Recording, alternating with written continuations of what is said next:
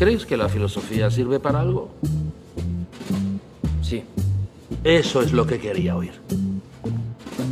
Estoy hasta los cojones de la gente que dice que la filosofía no sirve para nada. México y los mexicanos. Verde, blanco y rojo. Qué bonita nación. Este es mi país y esta es mi gente. Gente buena que trabaja, que lucha y que siente. Hasta en la publicidad tratamos de dar una idea del país y de sus habitantes. ¿Pero qué han dicho los filósofos? ¿Existe algo esencial en el hecho de ser mexicano? Hoy, en Un gallo para Asclepio, filosofía mexicana de ayer, hoy y siempre. Bienvenidas, bienvenidos y bienvenides a un episodio más de Un Gallo para Asclepio.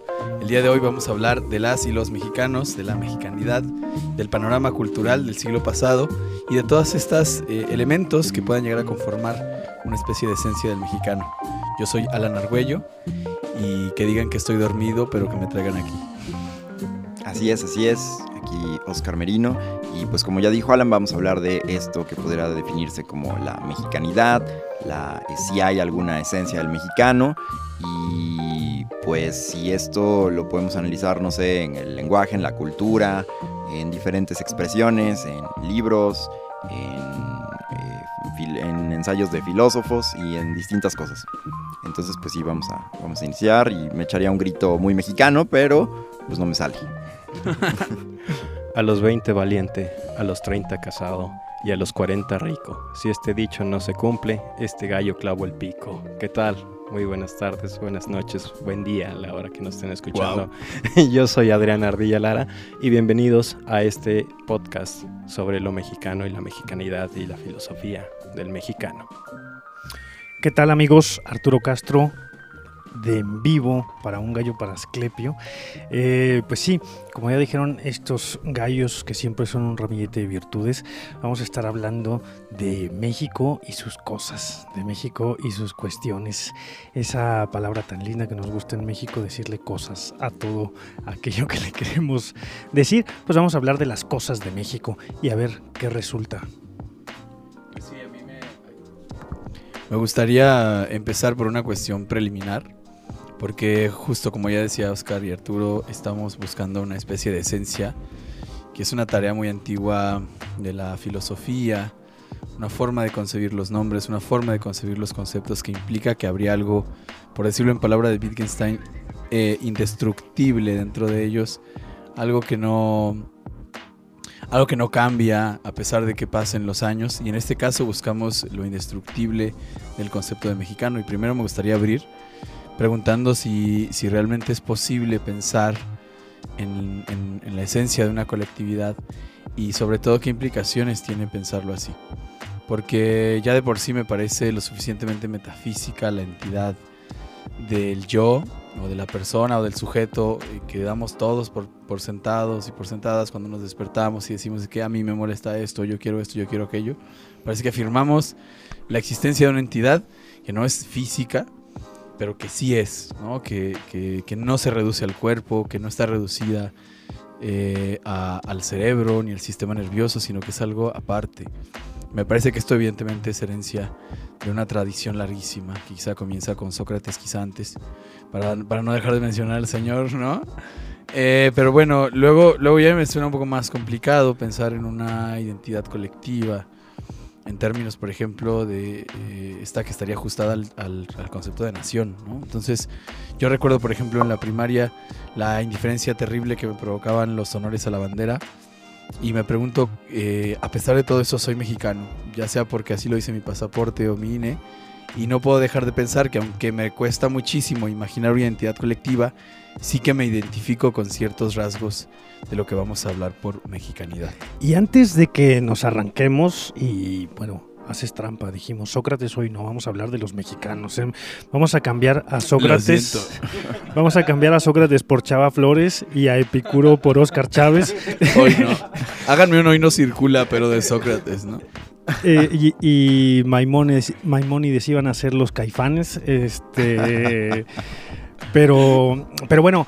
antes de que nos arranquemos, antes de que empecemos con todo, hay que recordarles siempre a nuestra audiencia que nos siga en todas nuestras redes sociales, Instagram, Facebook, Twitter, como un gallo para Asclepio nos puede encontrar. Eh, para las personas muy selectas, que son todos ustedes que nos escuchan, se pueden unir a nuestra comunidad de Facebook, que es el gallinero de Asclepio, en el cual todos podemos cacaraquear a la par a la que nos gusta bailar el gallinazo. Buena con esa, todos los- con todos los que estamos por allí para que nos digan siempre siempre eh, eh, nos gusta escuchar las sugerencias que nos dan de los programas las las eh, la variedad de temas que han sugerido y nos puede invitar una bebida refrescante efervescente a todos los que estamos en esta mesa como ya lo hacen muchos en nuestro Patreon eh, tres niveles de Patreon Gracias, patrones y eh, patrones. el salto de fe, eh, el más allá del bien y del mal y el Topos Hiperunarium. Métanse a nuestro Patreon sin compromiso, meterse a ver qué les vamos a dar a cada uno de nuestros organizadores. Nos preguntaban por ahí sobre la merch. Las mercancías no se venden, las mercancías son una gratitud para nuestros patrocinadores de Patreon y nos pueden encontrar en su plataforma de podcasting favorito. Si han llegado hasta aquí es porque están en su casa, un gallo para Asclepio, y si no, eh, pues bienvenidos a esta mesa que es de todos ustedes.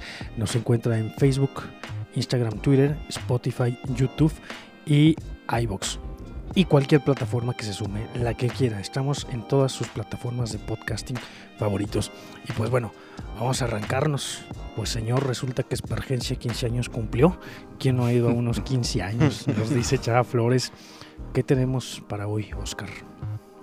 Bueno, así como señalas tú lo de los 15 años, pues la idea es explorar eh, pues manifestaciones, expresiones eh, que harían, digamos, eh, ser al mexicano, ¿no? Cosas que pues hace un mexicano y que quizá en otra parte del mundo no se, no se hacen, ¿no?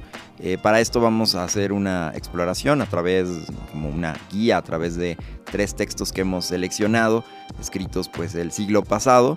Uno es de Sergio Ramos, que es el perfil de la... Sergio Ramos, el, el filósofo mexicano. Sí, Sergio Ramos, ya me equivoqué. Samuel Ramos. Samuel Ramos, perdón. quería- es que Ramos es el tenía, tenía en la mente güey. el futbolista y quería hacer como el chiste y me salió Sergio Ramos. Pero perdón, sí es Samuel Ramos, el perfil del hombre y la cultura en México, si no mal recuerdo el, el título.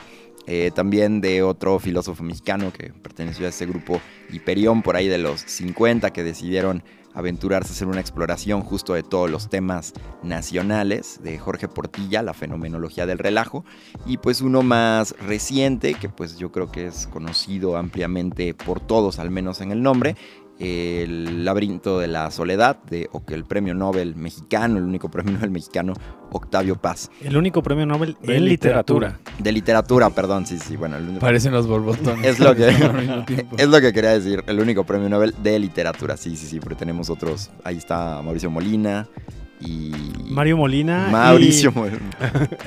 Ando, fallando los nombres, pero sí, Mario Molina. Mario Molina en química, En y uno que no recuerdo el nombre que estuvo Sí, en la comisión de él desarme sí, nuclear, igual que no fue el primerito, pero Sí, bueno, pero X, igual nadie lo recuerda.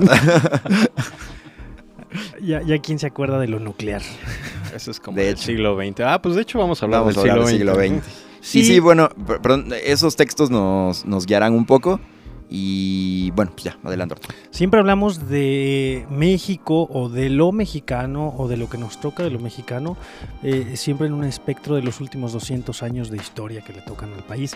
Sin embargo, pues pareciera, al menos en las exploraciones que han hecho los filósofos, que ha sido un asunto de relevancia para ellos o de importancia para estos filósofos a partir del siglo pasado, no desde las épocas del México independiente. Teníamos otras preocupaciones porque no llegaran otros emperadores de otros reinos, de otras casas, y, es hasta cierta estabilidad eh, económica, no sé, que ocurre durante el siglo XX, que, que los filósofos, los intelectuales empiezan a preguntar sobre mm, el papel de la filosofía y si para hablar de filosofía desde México habría que preguntarse qué es lo mexicano. Y estos libros que nos, que nos presentas, Oscar, pues es lo que intentan hacer, acercarse un poquito, intentar entender qué es lo mexicano o qué es esa figura extraña del ser del mexicano. Yo tengo unas este, desavenencias con sus, con sus eh, hipótesis, pero bueno, más o menos de eso es lo que vamos a estar charlando el día de hoy, de si existirá o no existirá eh, lo mexicano, el, concepto de le mexicanidad, este, o, si hubiera una esencia ¿no? en lo que corresponde.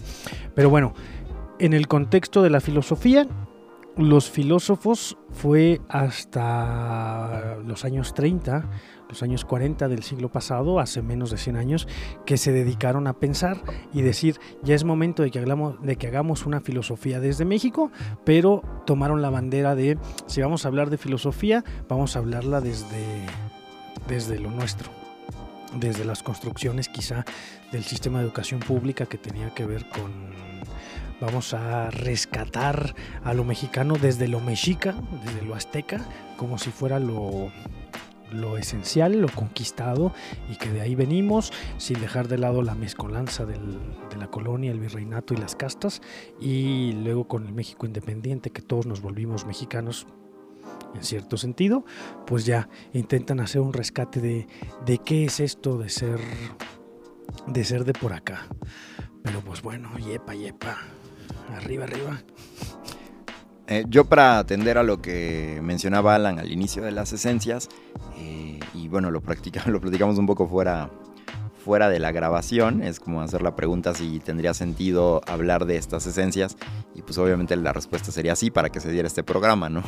Eh, si es no, pues ya prácticamente no, no, no habría programa, pero sí creo que tiene, tiene relevancia y creo que sigue siendo importante eh, inclusive en este año, Muchas veces estos temas se tocan normalmente por ahí del mes de septiembre, ¿no? Cuando todo el mundo está festejando eh, pues la independencia, acabamos de pasar también pues la- el aniversario de la revolución y yo creo que más que nunca tienen relevancia precisamente por la época política en la que vivimos y que ciertas eh, pues como categorías o estudios que hicieron precisamente estos, estos filósofos, un ejemplo de Samuel Ramos, para entrar yo un poco en materia con lo del el pelado y el burgués, creo que se resignifican ahora, ¿no? Con, con términos como el chairo y el fifí, entonces creo que por eso tiene, tiene más que nunca relevancia hacer o remontarse a estos estudios y ver si hay algo en sí del mexicano.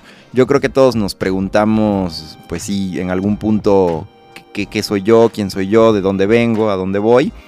Y también creo que al vernos identificados, por ejemplo, somos parte, no sé, de, de un grupo, soy parte de un gallo para Asclepios, soy parte, no sé, de mi colonia, de mi barrio, y luego te empiezas a ver que vives en un país, ¿no? Y empiezas quizá a ver qué son las cosas que me, me, me caracterizan o que, o que comparto con toda, esa, con toda esa masa de gente, ¿no? ¿Qué es lo que me, me haría pertenecer?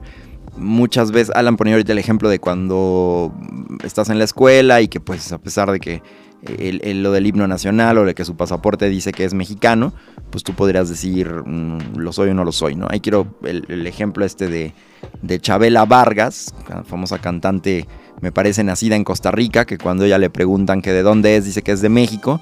Me dicen, oye Chabela, pero pues tú naciste en otro lado, que creo que es Costa Rica. Sí, y sí, le sí. dice, los mexicanos nacemos donde nos da la rechingada gana, ¿no? Entonces ya viene esto de que ser mexicano y aparte introduciendo esto de la chingada, que por ahí Paz lo, lo, lo abordará y que quizá ya ustedes ahorita lo mencionen, viene para mí como este, el mexicano como un ser que todo lo puede, ¿no? Que inclusive, aunque no nazca en México, puede ser mexicano, ¿no? Y bueno, lo dejo ahí como para empezar a abrir, abrir temas. Me gustaría a mí como hacerte una sesión de, de preguntas. Bueno, no, no es una entrevista por Una nada. Estamos sesión, aquí, no es una sesión. de Invítame un café. No, no, no, no. Está el Patreon para eso. Eso te respondo yo. Este, No, no, más bien que, que bueno, tú que, que tienes como un acercamiento más real o legítimo a estos textos de, que caracterizan a los mexicanos, pues que nos cuentes más o menos de qué va. En vez de que lo lances, que nos digas qué dice la fenomenología del relajo, o que nos pongas en contexto sobre qué dice Bueno, este Portilla en, en, en- en el ser del mexicano. Ajá. ¿no? No, son- ese es que- Ramos. Sí, Portilla es el del Portilla es relajo. el de la fenomenología. La fenomenología del relajo y Ramos, Samuel Ramos es el de Yo aquí el quería... del ser del mexicano. Sí, Y Paz en el laberinto de la soledad. Bueno, este, a lo mejor para eh, también empezar hablando sobre nuestros prejuicios. Yo la verdad, eh, recordando, como lo dice Alan, aquella educación primaria, primaria y secundaria, sobre todo primaria. Eh, yo recuerdo que sí tuve una educación extrañamente patriótica. Nacionalista. No, nacionalista, porque, bueno, tal vez, ahora que lo pienso, pues eran medios católicos y... Sí, bueno, independientemente. Pero sí había una un deseo que, te, que ellos mismos te inculcaban de estar presente en los honores, de estar en las efemérides, de estar en la escolta. Y esta educación pues se va fraguando muy de los noventas, eh, con los, eh, los achaques eh, del neoliberalismo, pero que al mismo tiempo buscaban cimentar una, una identidad nacional y a nosotros sí nos lo inculcaron bastante. Yo no soy nacionalista ni mucho menos, soy medio nihilista en ese aspecto, pero sí le sí nos inculcaron ese... ese eres anarco, dilo, eres Ajá, anarco. anarco, anarco síndico, sí. No se puede ser medio nihilista, es como decir estoy medio embarazado. ¿Quién sabe? Pero sí nos eh, sí se, no se- sé. se inculta- se Sí, inculcó bastante ¿no? y, y creo que eso sí, ese, por lo menos a mí me afectó, de esa transmutación de, de la religión a la cuestión eh, estatal, es esta proyección que, que se va seña- que, pues que se va viendo eh, de los años también 40, 50, de cómo pasan de, de una religión espiritual, si quieren, a una religión estatal, cómo se va fraguando, cómo, cómo, cómo vas idolatrando la, a, a la religión, a la bandera, a las efemérides y todo eso, y cómo se convierte en parte de ti. Ya después pues lo va, lo va uno perdiendo, pero se mantiene como que cierta, cierta semilla ahí o cierta reticencia que pues soy honesto, todavía la tengo, pero no, no soy practicante de, de, de los honores ya a la bandera y estas cosas, pero se Por identifica el- mucho. a- Bandera de México, legado Luego de de nuestros, nuestros héroes, héroes, sí, símbolo de la unidad de nuestros padres y nuestros Claro, hermanos. la, la repites como en un... Te prometemos. Pero- y lo Sí, repites como un credo, letanía, como el Padre. Nuestro, como tu oración de todos los lunes para que me vaya bien en la semana. Ahí le va, ahí le van mis bendiciones a, a la, a la bandera, ¿no? Ahí van mis honores a la Claro, bandera pues, para que nos, nos proteja. Sí, recuerdo la primera vez que interpreté, es decir, que traté de descifrar el significado de, de- del himno nacional mexicano, creo que fue en prepa, y como quedé estupefacto ante esto de un soldado en cada hija J. Digo, era como el Padre Nuestro, ¿no? Que Ajá. lo repites y que dices, líbranos del mal, amén, y que no sabes lo que estás diciendo. Pues ahí, eh, maciosar un extraño enemigo y darme cuenta de, de realmente el tono de esa música horrible que nos obligaban a, a decir todos los lunes mientras estábamos a punto de desmayarnos por no haber desayunado. Creo que eh, Oscar ha dicho un par de cosas que pueden servir como de pistas para empezar a buscar esta esencia del, me- del mexicano. Una es... eh, Bueno, y si es que cabe, eh, Cabe hablar de. Cabe sí, si es que buscar. cabe. No, si es sí. que cabe buscar. Sí, claro, ya, ya estarán las objeciones, yo, yo presupongo que sí. eh, para, para, para sacarle un poco de jugo a esto. Y que, por ejemplo, la frase, lo que dice Paz, es que el mexicano es un hijo de la chingada, ¿no? Y su interpretación de la chingada es la violada. Eh, me remonta también a otro texto de, de Jesús Arellano, El canto del gallo o electrones, escrito en 1972, donde eh, habla del, del pisoteadón al unigénito. Y me parece que estas son como dos formas de caracterizar al mexicano en tanto pisoteado, en tanto violado, en tanto despojado de sus derechos. Y esto lo, lo plasma Leopoldo Sea eh, cuando dice que, el que, lo, que lo constitutivo del mexicano es la herencia colonial, es decir, el hecho de que somos hijos de la conquista y de la imposición. Su lectura de los tiempos, digo, contemporáneos de, de lo- de la época de Sea, quizá, no sé si los 70s o los 80s, eh, pero dice que lo, lo que lo que opera hoy en día es que a, esta, a este colonialismo le ha sucedido el- la influencia del imperialismo yanqui, ¿no? de los Estados Unidos. Entonces ahora nuestro nuevo conquistador invisible son, es la cultura estadounidense que inunda nuestras casas y que en última instancia está haciendo una especie de eco de lo que hizo, de lo que hicieron los españoles en su momento. Que también eso ya es, ya parece una discusión trasnochada cuando cuando el partido Vox dice, no, si hubo una fusión de las culturas y, los mexicanos decimos, no, nos pisotearon, pero cuando decimos nos, no solo estamos extendiendo la identidad nacional a nuestros contemporáneos, sino a otros que nacieron antes de que estuviese conformado lo que ahora conocemos como México, ¿no? Entonces creo que eh, por ahí, por ahí hay una pista entre, entre la chingada, entre la opresión, entre lo yuxtapuesto, así lo califica SEA, dice es una cultura yuxtapuesta donde los elementos no se tocan, pero creo que también eh, la cultura popular nos ayuda como a, a- A resolverlo. a resolverlo así, a O darnos una acercarte, sí, a acercarte. una vista panorámica. Esto que decía hace un momento de que decía Oscar de es que nada más nada más cuando hay fútbol somos mexicanos, no, nada más cuando es 16, 16 de septiembre con la excusa de la fiesta, con la excusa de pasar un tiempo juntos, parece que somos muy dados a tomar estos elementos patrios como una excusa para cotorrear, ¿no? Para, para pistear. Y por ahí en la cultura popular, pienso, no sé, en Cindy la Regia, ¿no?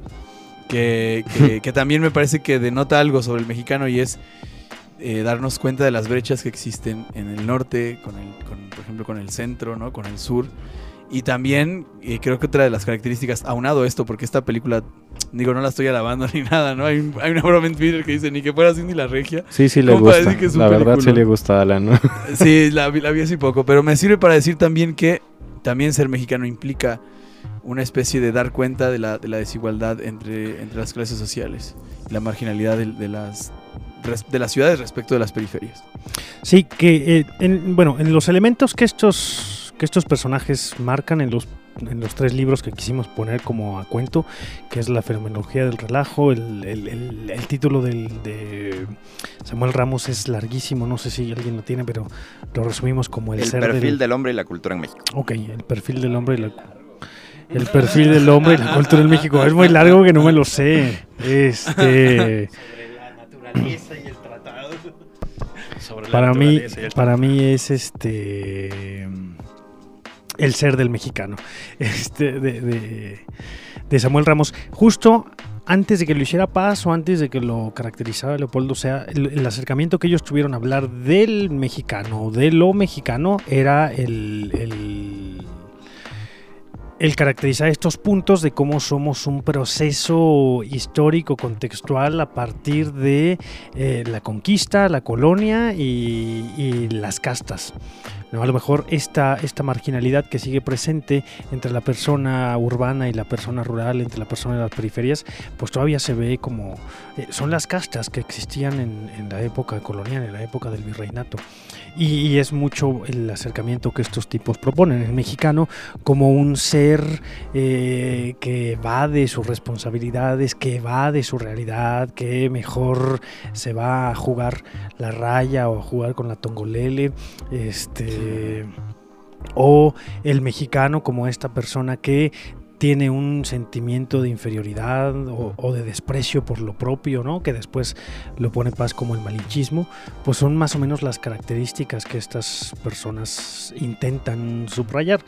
Ahora yo me desmarco porque también no soy muy conocedor de, de su pensamiento ni de sus textos y me parece así como intentar buscar esencias, eh, intentar buscar generalidades, pues siempre es englobas a unos pero dejas de lado a, a otras personas, por eso no, no quisiera yo, yo meterme. Pero, pero justo esto que decías de Leopoldo, o sea, que yo no conocía, es lo que estos tipos desde los 30, ¿no? Eh, esta del, del pensamiento y el ser del mexicano es como del 34, decías, 39, 34 por ahí. Y luego fenomenología del, del relajo es de los 50.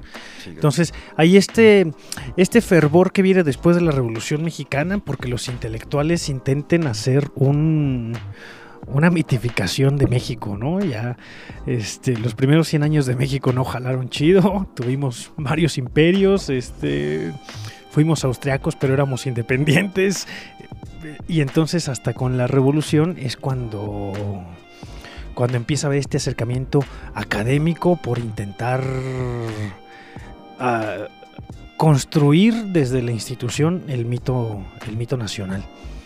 Pero Sí, ahí con lo que. Bueno, querías mm, leer unas breves líneas de, de lo de, de. de Ramos. Ah, sí. Este, quería leer unas breves líneas de, de Samuel Ramos, Sergio Ramos. no Samuel Ramos, del perfil del hombre de la cultura en México. El Shakiro. Eh, una parte que se llama La imitación de Europa en el siglo XIX. Bueno, esta parte dice, a priori no podemos ni afirmar ni negar la existencia de una cultura mexicana. Esto no es más como para empezar. Pero tiene una parte aquí que viene la, la autodenigración, que es esto, pues algo de lo que decía Arturo, y dice, carecería de fundamento suponer en México ya no la existencia, sino aún la mera posibilidad de una cultura de primera mano, es decir, original porque será biológicamente imposible hacer tabla rasa de la constitución mental que nos ha legado la historia. No nos tocó venir al mundo aislados de la civilización que, sin ser obra nuestra, se nos impuso, no por un azar, sino por tener con ella una filiación espiritual. En consecuencia, es forzoso admitir que la única cultura posible entre nosotros tiene que ser derivada. México se ha alimentado durante toda su existencia de cultura europea y ha sentido tal interés y aprecio por su valor que al hacerse independiente en el siglo XIX, la minoría más ilustrada, en su empeño de hacerse culta a la europea, se aproxima al descastamiento. Digo, lo voy a dejar ahí, pero sí hay siempre como eh, esto que mencionaba, ¿no? Como entre, digamos, lo chairo y lo fifi, siempre hay como una pelea entre lo nacional con lo más como globalista, por decirlo así, o más integrado a, otras culturas, ¿no? Como ya sea la, la francesa o al, al, extranjero, por decirlo, ¿no? O sea, siempre están como estas cosas de, ah, sí, Estados Unidos nos molesta, no nos gusta, los imperialistas, pero híjole, viene el Super Bowl, ¿no? Pues hay que hay que juntarnos a verlo. O por o este tipo de cosas como el. No sé, pienso en esta cosa de la, de la Fórmula 1, ¿no? O ahorita lo que decía Arturo, pues pienso en, digamos, por decir los memes o problemas que se dan actualmente, que señala este tipo que a mí la verdad no me, no me cae muy bien, este Tenoch Huerta, que, señala ahí, ¿no? De ya viene diciembre y viene pues la época en la que a los morenos nos ven mal en, en, en las tiendas departamentales, ¿no? Como, hey, ¿me puede enseñar su ticket de a ver qué, qué se lleva y este tipo de cosas, ¿no? Eh, sí, siempre hay una diferencia que obviamente está atravesada por la, pues por la procedencia o por, por la clase social, iba a decir la palabra que no queremos decir de cuatro letras que termina en asa, pero eh, pues sí, ahora para usar nuevos términos podría ser por el pues el color por el color no por el color ahora puede ser como atravesado por el color de piel o lo que sea no pero siempre están estas cosas como que el güerito o el, o el moreno no y creo que todo este tipo de, de situaciones ya las plantea por ejemplo ahí Ramos en esto del pelado o el burgués no que ahora se podría ver como como el chairo o el chairo o el fifi. Eh, el fresa y el naco. El fresa y el naco eh, y bueno, mis pues, reyes demás, contra Godines. Los mis reyes contra Godines. Sí, ¿no? ¿Cuál era la antítesis del Pachuco, según Octavio Paz? Ah, no recuerdo, caray. Pero bueno, está el Pachuco y, y Paz. Y Paz. Eh, yo, eh, de la fenómeno. A, a, mí, algo. Yo había como mencionado este tema porque pienso que algo muy mexicano que nos caracteriza, pues en todos lados y que siempre termina siendo eh, motivo de vergüenza y de orgullo para algunos, es como esa, eso de que todo lo podemos, ¿no? Y vamos al extranjero y entonces en Francia apagan la llama del, el, no me acuerdo cómo se llama, del soldado del fuego eterno, del fuego eterno ¿no? Porque un mexicano pues la orina y la apaga, ¿no? Este, en el mundial un tipo agarra y en Brasil se avienta de un de un como buque o algo un crucero, así, ¿no? un, crucero, un crucero, ¿no? Porque crucero. pues, soy mexicano, ¿no? Y pues esta frase también reciente de del cineasta que huele a hockeys, este ¿cómo se llama? Este, del Toro, del ¿no? Toro. Que pues le preguntan que tiene él una capacidad para ver el alma, el, el, los, los problemas, los avatares en el alma humana y dice pues porque soy mexicano, ¿no? Y se vuelve como esto que lo que mencionaban ustedes ahorita de la escuela, pero en la misma escuela siempre teníamos estos chistes de las tres nacionalidades, ¿no? Un lo que quieras, el inglés, Gallego. el alemán o lo que sea, y el mexicano, ¿no? Y el mexicano siempre resuelve las cosas eh, de una manera más inteligente, pero inteligente como a la manera gandaya, ¿no? Entonces sí creo que hay como este tipo de... como sí creo que son como esencias eh, que nos, que nos llegan a caracterizar inclusive hacia, hacia afuera, ¿no? Eh, y la que yo quería aterrizar en específico es en el caso del fútbol, el famoso grito por el cual México está, pues, ha sido penalizado, el famoso grito homofóbico, Y yo lo veo como parte de lo que Jorge Portilla describe como pues el relajo, ¿no? Ahorita igual leo un poco del texto, pero Sergio, digo, Sergio, este... Samuel. Jorge Portilla, Samuel. Ramos, que juega en el Barcelona, que es filósofo, dijo que pues los mexicanos gritan ese, ese famoso, esos famosos cuatro letras para romper la, la seriedad que se da en un momento en el que se ha evitado eh, pues el, el culmen de una jugada, ¿no? Que sería el gol. Entonces el, portero la evita, se da un proceso de seriedad en lo que va a ser el despeje y pues como buenos mexicanos acudimos al relajo para romper esa seriedad y ahorita otras cosas que señala ahí Portilla y se da este grito, ¿no? Eh, yo lo vería, no estoy justificando para nada, eh, a mí me parece que pues actualmente hay como ciertas leyes que dicen que no se haga y bueno, ya pues se debe cumplir, pero veo muy difícil por este tipo de, de- de esencias y viéndolo desde lo que plantea Portilla, que puedan romper con el relajo mexicano, porque es algo que traemos integrado y que cuando estamos juntos lo vamos a hacer, ¿no? Eh, inclusive quizá en un estadio haya alguien que no, lo, que no lo quiera manifestar, pero se ve contagiado por todos que en ese momento se empieza a hacer el, el grito y pues se, da, se da ese grito homofóbico, ¿no? Otra manifestación del relajo pues es también la famosa ola mexicana, ¿no? Que pues ha inundado los estadios de todos lados o inclusive lo de la lo de la chiquitiboom, ¿no? La famosa eh, pues es una promo- un promocional de cerveza Ajá. que pues sale la chica, ¿no? Y sale el chiquitiboom a la bim bombao, Ah. que actualmente nos podrían cancelar por poner una imagen como esa, seguramente. Pero eh, creo que también es una manifestación del relajo. Y desde ahí es que yo como que quería o, o trato de entender esto, esto del grito homofóbico. Y pues pienso que no, es algo que no, no se va a poder quitar y nos van a seguir penalizando y penalizando. Y a los mexicanos nos va a dar risa y los vamos a seguir haciendo.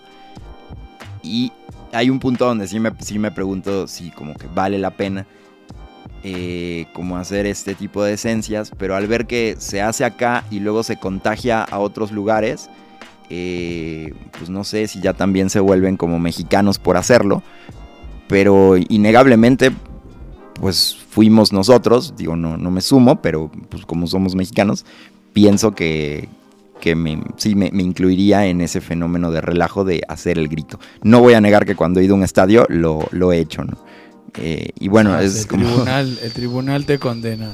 Totalmente. Te condena a cinco años de prisión por haber participado del grito. Y cinco azotes en la plaza pública. Pero bueno, son como, como desde las partes que se puede ver. También por ahí hay, hay otro. Ya lo mencionó Alan con lo de la chingada. Por ahí también hay, hay otro texto que ese no, no, no traje a cuenta. Pero algo muy mexicano también es pues este juego de palabras del albur, ¿no? Que, que pues es un juego prácticamente de penetración, ¿no? Que se da usualmente entre hombres. Pero pues vaya, también he escuchado mujeres que alburean bastante bien. De hecho, pues existía la, la, La reina reina del albur que ya en Tepito, que pues ya falleció, ¿no? Pero pues daba clases y cursos de cómo alburear y pues es un juego de penetración verbal, ¿no? En el que pues eh, uno tiene, uno se descuida y pues ya te la están metiendo, ¿no? Este, así por decirlo, pero vía ¿Ya empezamos a jugar o qué? vía el lenguaje, ¿no? Vía el lenguaje. Y por ahí, este. Enrique Serna tiene un texto igual sobre ello, ¿no? En lo que igual menciona que, pues, el, el día que, que ya los, los hombres mexicanos aceptemos que, pues, nos gusta que nos den, no solamente. Nos gusta pues, ser penetrados, no solamente verbalmente, pues, quizá podría ser una situación distinta en el país, ¿no? Y trayendo la cuenta, bueno, con lo del, con lo del gol, pues también, eh, o lo del grito homofóbico, pues sí podría considerarse como el momento en el que el, pues prácticamente el portero va a ser penetrado, pero se impidió que se hiciera así. Eh, viene una reacción del público basado en el relajo de hacer este grito. Y bueno, era como el ejemplo yo más como que quería, quería traer y ahorita leo algo de lo de, de lo de Portilla para que se entienda un poco más de lo que él plantea del relajo. Curioso que, que el, el albur, la otra concepción del albur tenga que ver con el azar, con la, la suerte echada y un poco la actitud del mexicano. creo que estamos entrando en un terreno que aunque que ya parece evidente y que, y que evidentemente hablaremos de esto, pero en este juego de buscar la esencia nos estamos metiendo con la idealización del mexicano, que es como esta construcción que realizamos para echarnos porras y decir, por ejemplo, que el mexicano hace las cosas eh, eficientemente, que siempre encuentra una solución, que es ingenioso. Me prohibieron hablar de Sócrates, eh, pero en el banquete, eh, Diotima, eh, Sócrates le pregunta, ¿quiénes son los que filosofan? Y Diotima le dice, los que no son hombres ni, ni dioses, los que están en, en medio entre los dioses y los hombres. Y cuando se describe el origen de Sócrates, se habla de, de Peña y de Poros como sus padres. Peña es la pobreza y Poros es la astucia. Y me parece a mí que se puede calificar eh, jugando mucho con los conceptos, evidentemente, pero, pero al mexicano como hijo de la, de la pobreza y de la astucia. Y esto, el ejemplo que tengo es eh, aquellas cosas que llamamos mexicanadas, ¿no? Se te avería el coche y, la pieza vale 4 mil pesos, pero aquí le ponemos un poquito de cola loca, aquí le restauramos no sé qué, y de repente ya tienes el coche funcionando eh, un par de semanas. Esta mexicanada me parece que es producto de la, de la astucia que se nos atribuye en relación precisamente con la pobreza. O sea, es una astucia, insisto, que no deja de lado las desigualdades de clase. Y todo esto que has mencionado, pues ya apunta a una desidealización del mexicano, porque por más, por más que nos afiancemos en el, grito, en el grito homofóbico, es, es la punta del iceberg que nos hace reconocer que están bien interiorizadas nuestras conductas pues machistas y homofóbicas, evidentemente, ¿no? Eh, independientemente del partido que se tome al respecto, creo que también el mexicano tiene este carácter de la fiereza, de la conquista y en última instancia mm, se cristaliza en, en- en este tipo de actitudes, ¿no? Contra la cobardía. Creo que también es producto de la precariedad a la que, a la que normalmente estamos. Y lo otro, las clases también me parece necesario. Siempre se habla, es una ofensa, por ejemplo, en, en la primaria decían, eres un indio, ¿no? Es una ofensa decirle a alguien un indio, porque esto que está en la constitución de que, el, de que el Estado mexicano se reconoce como plural y tal, está solo en la constitución al parecer. Y basta con echar un ojo a las condiciones laborales de las comunidades indígenas. Hoy ando muy progre. Este, pero, pero sí, eh, creo, que, creo que va para los dos lados, ¿no? La construcción de la imagen del mexicano, pero eh, se le pueden atribuir ciertas características relacionadas con, con la lucha y con la conquista y con la batalla y con salir adelante. ¿no? Yo No. quisiera a lo mejor hacer un poco de genealogía desde una perspectiva muy particular y sobre todo preguntarnos sobre el origen de esta pregunta del ser o de la esencia del mexicano. ya se escuchó ahí un poco de esencia. este, y es el, eh, esta tradición europea que nos llega a, nosotros, a, nosotros, ya hablo en- en general, eh, que por lo menos llega a la, comunidad mexicana, eh, esta búsqueda de identidad a partir de las filosofías europeas de principios de- del siglo XX, que teníamos, por ejemplo, conceptos que se van enraizando a partir del, del siglo XIX y que se ven un poco materializados a partir del siglo XX con este concepto del Vollgeist, de la tierra, el suelo, la pertenencia, la identidad, a la que los filósofos alemanes y franceses se van este van desarrollando más que nada y a partir de eso buscan eh, fraguar esta identidad porque también nosotros otra vez nosotros eh, o por lo menos la comunidad mexicana en esa época venía de los movimientos revolucionarios y tenían que generar algún mito algún concepto de identidad para poder conjuntar a todo el gremio, a toda la sociedad, para que, estuviera identificada con este nuevo Estado mexicano. Y es también, creo yo, a partir de la Guerra Civil Española, cuando llegan todos los, los exiliados españoles, gracias a, a Cárdenas, que, que se viene arrastrando este pensamiento de identidad, de identificación, y que se va a estar desarrollando en los años 30, como ya habían salen- había señalado Arturo con, con Ramos, que surge el texto en el año de 1934. Dice que en el 38 es la segunda edición porque se agota de manera mucho muy rápida. Y los exiliados españoles, herederos de este pensamiento francés y alemán que buscaban en gran medida la identificación, que también habían tenido problemas y que de una forma u otra también tenían el, el problema de, de, unificar o de crear estos estados-naciones. Y en gran medida lo que va a fomentar todo esto pues es el, el periodo de, de, Cárdenas con la aceptación de, de los exiliados, con las reformas políticas que hace. Eh, hay que recordar, por ejemplo, la expropiación petrolera, eh, la educación pública, la nueva estética, el muralismo, eh, la, la, estetización de, de, los pueblos indígenas. El mito nacional.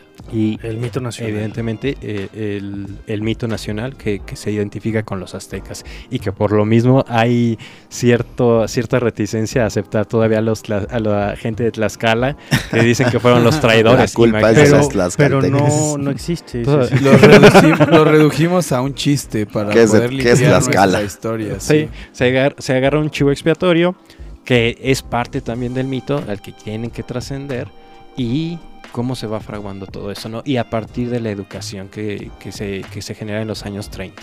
Esta cuestión nacionalista, patriótica, para limpiarla un poco de, de estas extremas cosas que pasan en Europa y cómo se va fraguando. Sí, yo creo que ese es como el gran legajo, como en el contexto histórico de la, del país, es el gran legajo de la revolución, porque viene la separación colonial de México, viene la, la desmarcación de Europa y México ahora somos un país independiente, pero la condición social no cambia la condición social de, de, pobreza y de lo que tú quieras se mantiene hasta la revolución. Y el, el, gran, eh, como la gran cosa que tiene la revolución en México, la revolución es que es social, es una revolución del pueblo para, para cambiar esas condiciones del pueblo que durante esos 100 años no cambiaron y que se agravaron incluso más durante la dictadura porfiriana. Y, y, justo la revolución es esa reivindicación social, esa reivindicación de la gente que trabaja, de la gente que nunca habló, de la gente que nada más este, estaba trabajando y trabajando y trabajando. Y, y, se vuelve institucional. Sí, con Cárdenas se hace como la gran concreción, pero desde la creación del, de nuestro querido PRI, de, del PRN y el PRM. Del uh -huh. PRN con, con Don Pluti, Don Plutarquito, este, pues es que se empieza a decir, a ver, ya, ya basta de luchas, ahora vamos a materializarlo en el Estado. ¿No? El Estado va a ser el gran padre ahora que va a dar esta cosa. Y sí se tiene ese sentimiento desde, desde las razas cósmicas de crear una identidad. Que ya venía el proyecto desde Porfirio Díaz, me parece, con esto de ensalzar a los héroes de la independencia y hacerles monumentos y crear los grandes símbolos, ¿no? Eh, la calzada de, de, la calle de Reforma en la capital, los grandes teatros en, en, en, las provincias, ¿no? Los teatros, el Teatro Juárez, el Teatro... Bellas Artes. Este, es el, el, el Monumento a la Revolución iba a ser también un... Iba a ser Bellas Artes. No, iba a ser otra cosa, Bellas Artes ya estaba. No, según ¿Sí? yo el de la revolución iba Ese a ser... Quedó era, como el casco sí, de un tipo sí, castillo, algo así que iban a hacer. No pesaba, sé cuál era el fin, pero... Según yo era Bellas Artes, pesaba un montón, no, no iba a ser viable y se quedó como a medias y luego se hizo Bellas Artes. Yeah. Pero bueno, el, el, Teatro Iturbide, el Teatro Juárez, el, el, Manuel no sé qué de Oaxaca, estos teatros este, no son coloniales, sino son más bien porfirianos o restaurados durante la época porfiriana para intentar este pues ensalzar los símbolos de la independencia. Los grandes héroes de la independencia surgen con, el, eh, con, con, la época porfiriana, pero después de la revolución es que se institucionaliza como un asunto cultural, como a ver, ¿qué es el ser mexicano? ¿Ese que sufre o ese que, que es bullanguero o, o o el que todas las puede, ¿no? El, el, el pelado y el burgués, el Juan Camaney, el Cantinflas, esos, esos, como esas formas de hacer un arquetipo de lo que tendría que ser el mexicano, empiezan a crearse después de la, de la revolución. De la revolución, sí, y, y bueno, podremos estar de acuerdo, ¿no? Yo no estoy muy convencido con estas, con estas ideas, pero sí hay como cosas que sí puedes decir, que me gustaría preguntar y a lo mejor te, eh, te adelantaste a la, a la respuesta, que, que nosotros, aquí en la mesa más alejados de los libros, ¿qué podríamos decir que son como distintivos, característicos del mexicano? lo compartamos o no, pero bueno, el asunto del albur es una figura retórica de la, de la lengua española, el alburema, pero el albur mexicano también rompe con, con la plasticidad que tiene el alburema como una figura como una figura retórica y se vuelve un juego de, de dominación y a ver fálica, dominación fálica. Y a ver quién la puede más y a ver quién te la deja caer él, ¿no? Y, y este. Y bueno, pues si no, escúchense la tienda de mi pueblo de Chava Flores. Este. Cántanos un fragmento. no, no, no, no. Sí, eh, eh, pero bueno, como de esas cosas que forman parte del mexicano, fuera del tópico común del chile, ¿no? Del todo pica, nada sabe si no tiene ese picor, pues está el alburema sin duda, nuestra Virgencita de Guadalupe y aunque al señor Alvarado le pese, pues Juan Gabriel. Hoy es parte de... Te juro que no hay un solo mexicano, le guste el reggaetón, le guste la banda o le guste lo que sea, que no... Que no conozca. Que no tenga Juan Gabriel junto a la Virgencita de Guadalupe. De inmediato, algo que he tenido muy presente desde morro es la la formalidad del por favor y el gracias, ¿no?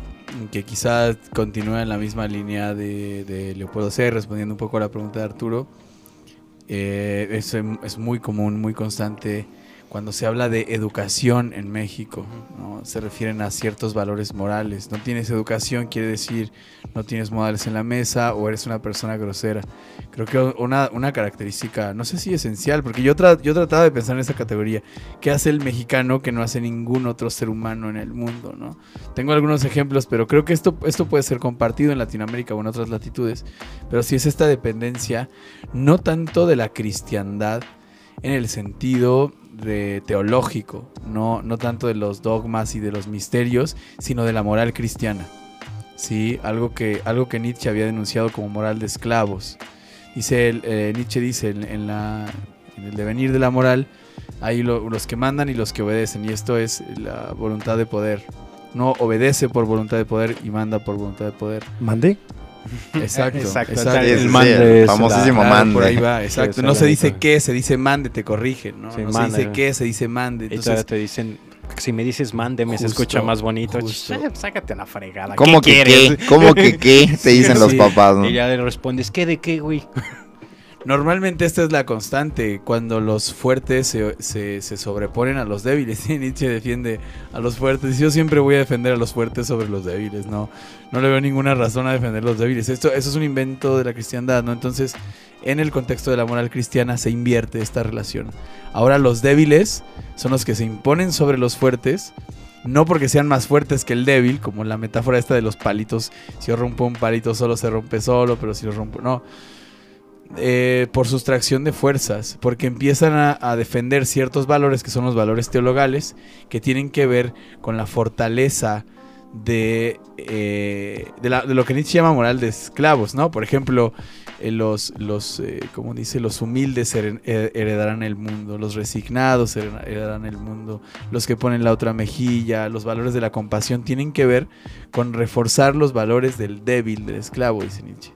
Entonces creo que sí, por ahí va por el mande, ¿no? El por favor y el gracias y el mande. La educación en México implica una especie de sumisión respecto de lo que consideramos eh, autoridades.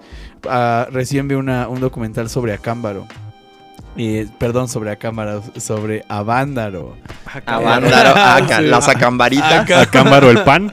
Podríamos, podríamos las, las avandaritas en la, cueradita de Avándaro. Ya lo confundí con arándano y con Acámbaro. pero traemos los, nombres muy cruzados. muy cruzados, muy totalmente, totalmente. Pero en este, en este documental de, de Avándaro del Festival de Rock que se dio a principios de los 70 en México, donde en un contexto en el que no había expresiones de este tipo y que la prensa la prensa de que estaba del lado gubernamental censuró de una manera horrible, decía había degenere, pelos, mugre, drogas, cuando realmente fue una especie de reproducción del No, Woodstock. bueno, y- la, la prensa gubernamental, eso fue la alarma. Y no creo, y no, el que puso eso fue la alarma y no creo que fuera No, muy, muy cuadrada la línea editorial la del prensa que no Estado. fue invitada, claro. Y, el, y los periódicos amarillistas. Luis Echeverría se levantó hablando a la alarma, este, oigan, No, pero sí hubo un rechazo. Las cintas de ese documental eh, que habían sido patrocinadas por Televisa nunca se filmaron. Pero lo que más decían ellos, estos jóvenes, de, que eran jóvenes en los Ujú. 70s, era que se vivía en un contexto en el que estos valores de al papá no se le contesta, yo tengo la razón porque soy tu papá, de las de tienes que respetar a tus mayores, estos valores estaban en su máxima efervescencia, todavía era y además ve- veníamos de dos masacres estudiantiles, ¿no? La de la del 68 y la del 71. Entonces, este contexto de represión que Vargas Llosa es el que dice que México es una dictadura perfecta porque están escondidos los elementos coercitivos, ¿no? Parece que era una constante en, en los años 70 y que de alguna forma permea en, en- en lo que somos nosotros ahora. Entonces, yo creo que aunque estamos en una etapa de transición, no podemos dejar de lado cómo nos permea la cristiandad, pero en su forma de moral. Somos muy moralistas los, los mexicanos. Nos da. La culpa la conocemos muy bien, yo creo. Sabemos sentir cruda. Cuando hablamos de cruda moral, un mexicano entiende perfectamente a qué nos referimos cuando hablamos de cruda moral. ¿no? una resaca moral. Una resaca. Bueno, Un gran ejemplo ahí del, del, del mexicano, de lo mexicano unido, ligado a las a los cuestionamientos morales que se puede tener, pues es Abarandaro, ¿no? Que nos sale este el retrato de Claudia Sheinbaum y que vive el rock and roll, este Que que vive el rock. que es uno de los exponentes que se hace famoso o que Alex Lora, se Alex logra consolidar en el Festival de Avándaro.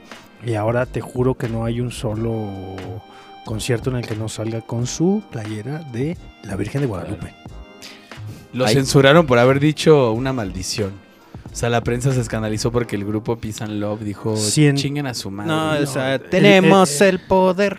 Tenemos el- es Tenemos cuando todos el poder. se asustaron de, ay, güey, chingue un su chingo madre de que no gente". cante. Sí, Y ahí fue cuando escándalo, escándala, ¿no? Corta la transmisión. Claro, sí. y ahora lo ves y es un señor que echa rock viejito y que viva la Virgen de Guadalupe. Son esos dones de, de- de feños de los 70 que dicen cosas como nos la pasamos bien suave.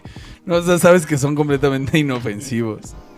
Ahí, bueno, me gustaría señalar nada más porque lo pensaba la otra vez, que lo que, lo que dice ahorita Arturo, ¿no? Eh, casi un revolucionario y ahorita el señor enarbolando el estandarte de la Virgen de Guadalupe en su playera, pero también como la conversión justo a ese grupo, ¿no? De, de- su nombre original era de Three Souls in My Mind y que pues tienen unos problemas en realidad pues comerciales por el nombre y eso, pero como su nombre, digo, entiendo que por el sonido realmente, pero se vuelve como un giro nacionalista, ¿no? Como aparte de, de ese nombre tan, si se puede decir quizá como ontológico, no sé, de, de Three Souls in My Mind, Agringado. metafísico y agringado totalmente a el tri, ¿no? Y como el tri de México, como eso justo de, da en el clavo eso de, de México, ¿no? Y el tri, pues es algo muy, muy mexicano, ¿no? O sea, pues bueno, Alex muy, de la- muy de esta constitución que regresamos a la constitución del mexicano que viene desde las apropiaciones post independencia, ¿no? Eso del tri viene del ejército trigarante y desde ahí se nos Sí, también es el tri de- de desde ahí no eso, nos ¿no? lo podemos no nos lo podemos cargar.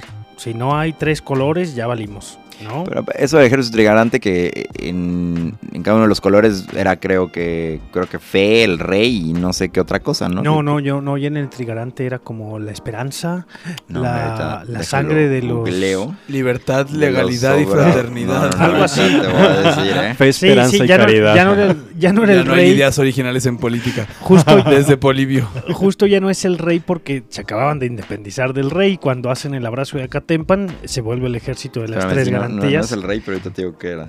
Es que también era parte de... Algo de fe y no me empezaba acuerdo, la, independencia. Sí, según yo es la esperanza, la sangre de los héroes derramados. Venga, Fernando VII, y- sí, pero, oh, pero ya con las tres garantías ya no. Y ahí nos quedamos con el tri, con el ejército trigarante, que es el que da la, la consumación del Estado Nacional Independiente. Y luego nuestro amado u odiado chile en nogada, de acuerdo a la suerte del Sí, sí. restaurante al que, al que ha ido. Perdón, no era, no, era, no era el rey, lo No, que quería- no. era la primera franja, empezando por la superior, era blanca, simbolizando la pureza de la religión católica. O sea, siempre ahí Claro, se claro. nos cuela el catolicismo Ah, y la aparte de- religión, ¿no? Dice, principio activo de unidad nacional. La segunda era verde, simbolizaba el ideal de independencia política de México, no solo con relación a España, sino con también de toda otra nación. La tercera era roja y representaba el ideal de la unión entre los indígenas, mestizos, criollos y españoles residentes en México y en general entre cuantos constituían la población mexicana. Las estrellas representaban las tres garantías y la voluntad de cumplirlas. Pues parece ser que esas siempre pues nos fallan, ¿no? Porque pues este No, sí, esa es que- unión no existe del todo. Muy bonito, muy bonito. Sí, sí, todo como muy bonito y es como el Sí. ideal, ¿no? El ideal, la utopía, la utopía. No, claro. La romantización del mexicano. Justo es a lo que voy, a la romantización del mexicano cuando nosotros que pertenecemos a la mexicanidad mestiza. Porque los pueblos originarios, los indígenas, muchas veces se refieren a ellos mismos con su nombre eh, original y a nosotros, que somos los mestizos, la cultura dominante en el país, se refieren como mexicanos. ¿No? Platicas con un otomí, platicas con un huichol, con un huiralica y, y te dice mexicano. Porque él se ve a sí mismo no como un mexicano, sino como un huichol, como un ñañú, como un, Un ciudadano del mundo. como un ciudadano del mundo. pero a ti, que, que tú eres el mestizo, que tú eres el sangre sucia, el mogul, te ve como un, un mexicano. Yo no soy mexicano, yo soy ñañú. Yo no soy mexicano, yo soy huirálica, no, no, no mexicano. Tú eres el, el mexicano. Entonces, eh, ahí es como la cosa, cuando nos ponemos a hablar del mexicano, nos estamos refiriendo a los mexicanos con los que nosotros nos podemos identificar, que somos los mestizos, la gente de la ciudad, la gente que no pertenece a una Los comunidad. hispanoparlantes. eh, que viven en hispanoparlantes, México.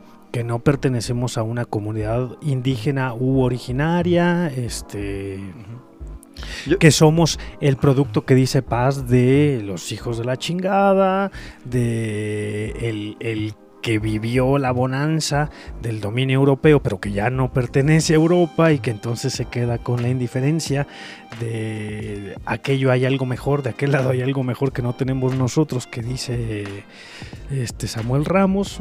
Y es como lo caracteriza, ¿no? El mexicano es ese, pero refiriéndose al mexicano, este mestizo que somos nosotros.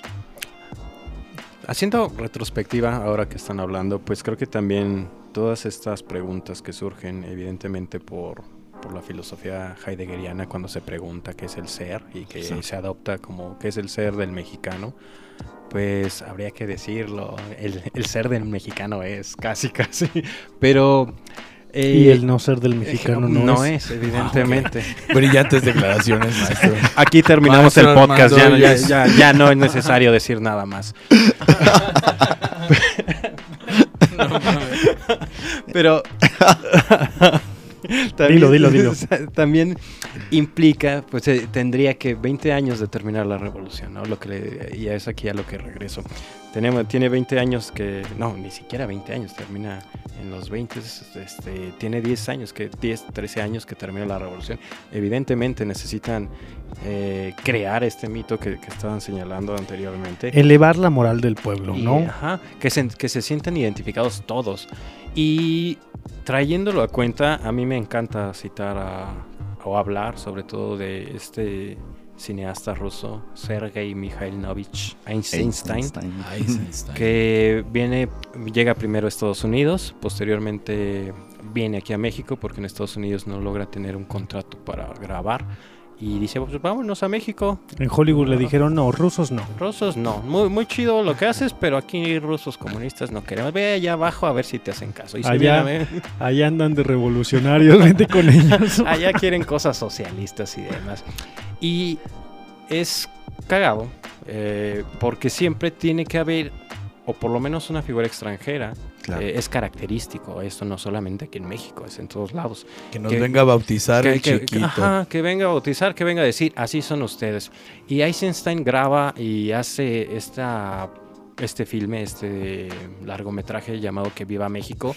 No lo termina por editar él, pero todo lo que filman, todo lo que graban y por lo menos lo que se tiene que son producciones posteriores a él, que son sus su fotógrafo y creo que alguno de sus asistentes. Un asistente. ajá. Ajá, que llegan y dan esta identidad mexicana que se había que, y, y va a formar parte del cine mexicano y el cine mexicano creo yo es en gran parte lo que viene a educar a, a México en todo el siglo XX por lo menos eh, de los años 40 a, A los 60. 60, 70, la época de- del cine de oro De oro. mexicano.